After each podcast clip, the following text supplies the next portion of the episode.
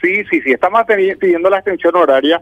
La verdad que estamos todos, pusieron todos mezclados ahí, pusieron bares y otras cosas, hasta hasta hasta boliches, ¿verdad? Ellos están, los bares están pidiendo ir hasta las 3 de la mañana, los restaurantes estamos pidiendo un poco menos, nosotros estamos queriendo ir hasta la 1 de la mañana de domingo a de domingo a jueves y una extensión un poco más ahí de para los viernes y sábados hasta las 2 de la mañana. Nos da un poco de lástima de que tenemos comensales que llegan a las 10 y media de la noche y que, están comportados, que están eh, cumpliendo estrictamente el protocolo y que a las 12 menos 5 le tengamos que decir, señores, se tienen que retirar.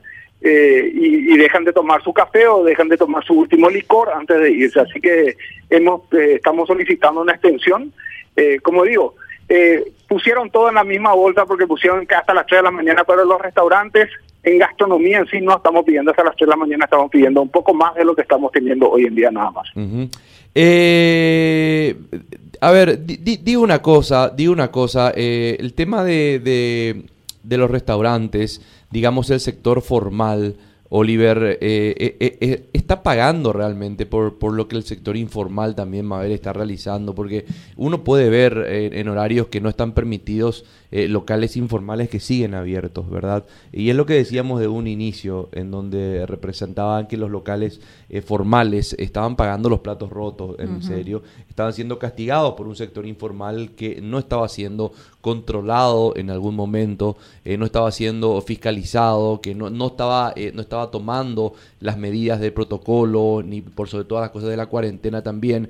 Y los locales, eh, digamos, formales estaban, eh, sí, apegados a todo esto. Hoy por hoy se hace difícil la competencia porque ya dicen, no, hasta las 12 nomás uno puede estar en un local gastronómico.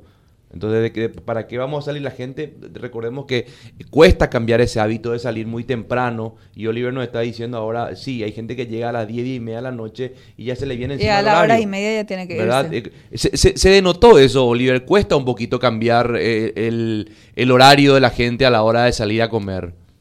Exactamente, se, se cuesta un poco cambiar y la gente de mayor edad, que era la gente que venía más temprano, son la gente que no está viniendo, ¿verdad? Son la gente que está tomando más precaución en su casa. Así que cuesta mucho y como bien lo dijiste, Quique, duele muchísimo. Yo salgo del restaurante cuando cierro, en total debo estar cerrando doce y media, doce y cuarenta, entre hacer la caja y todo eso, ¿verdad? Y camino a mi casa, voy y tengo que pasar por locales. Paso por locales, veo lomiteros abiertos sobre avenidas importantes a, metros nada más de una comisaría de la policía. Veo eh, locales gastronómicos que no ven. si, vos te vas y comes ahí seguramente nunca fui a comer, pero probablemente no emite ningún tipo de factura. Y abiertos con televisión prendida, música y la gente sentada tomando cerveza ahí. Y realmente duele que las autoridades no tomen ninguna actitud al respecto de eso, que nosotros bien como lo dijiste, los formales estamos pagando los platos rotos y vemos por el otro lado que otra gente no, no hace nada y, te cuento esto, en mi local ya ha parado tres veces la policía, a las 12 menos 5 se puso el auto enfrente y me prendió los faros, como diciéndome, ya son las 12, tenés que cerrar el local. Claro, claro, sí, y, y, a, todas luces eh, por la calle ves locales abiertos e informales, es una cuestión que realmente hasta el momento nunca se pudo entender. Mabelita. ¿Entienden ustedes, Oliver, que con esta extensión de una hora más, porque es lo que están pidiendo, ¿verdad? Ir hasta la una de la mañana sería una hora más de lo que ahora tienen permitido hacer. Exactamente, para por lo menos los restaurantes, ¿verdad? Y eh, tal vez extender un poquitito hasta las dos, viernes y sábado de noche. Ahora los bares sí, ellos están pidiendo ir hasta las 3 de la mañana. Entiendo también su, su, su, su esquema, porque bien que si bien ellos abren a las 5 de la tarde, nadie va a las 5 de la tarde, o muy poca gente va a las 5 de la tarde a los bares y son la gente eh, más nocturna en esos locales y cerrar a la medianoche es muy duro para ellos porque realmente su, su facturación se debe convertir solamente en hora u hora y media, porque ahí realmente nadie llega temprano, llegan todos a partir de las diez y media de la noche. Así que entiendo que ellos quieran prorrogar también hasta las tres de la mañana, pero supongo que el gobierno eh, de, analizando bien la situación y viendo que los formales queremos continuar siendo formales, pueden tratar de hacer un, un, un juego de cintura ahí y encontrar un horario término medio para todos. Ahora, Oliver, respecto a la facturación de febrero, ¿mejoró un poco, eh, por lo menos con el Día de los Enamorados, esta situación con ustedes?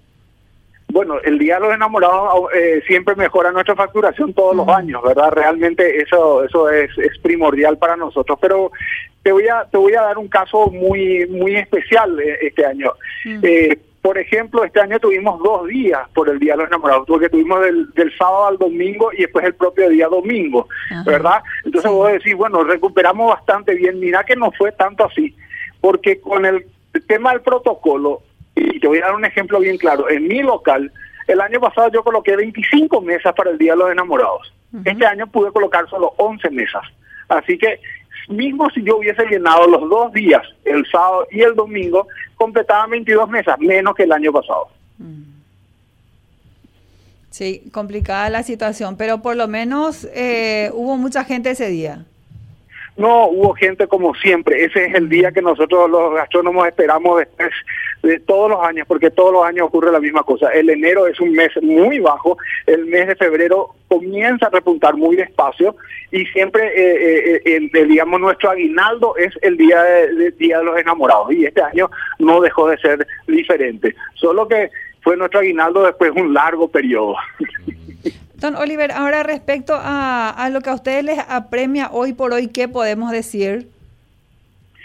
Nosotros nos apremia a dos cosas. Nosotros queremos, nosotros queremos poder sentirnos libres de trabajar en el horario que, que, que, nuestros clientes eh, dispongan.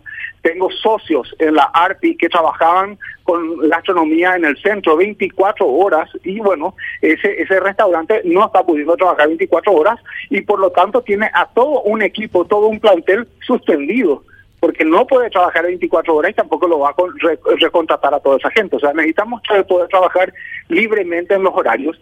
Y estamos expectantes a la vacuna, estamos expectantes a la vacuna porque con la vacuna nosotros vamos a poder ir levantando los protocolos y poder colocar más mesas nuevamente en nuestro local, lo que conlleva a que colocando más mesas esperamos que esas mesas vuelvan a ser ocupadas, dándole seguridad a la gente de que la vacuna sí es efectiva y que, el, y que la economía comience a, funcionar de forma normal en nuestros locales gastronómicos. Porque hoy en día, vuelvo a decir, por más que nosotros llenemos la casa, llenamos a la mitad de lo que llenábamos antes de pandemia.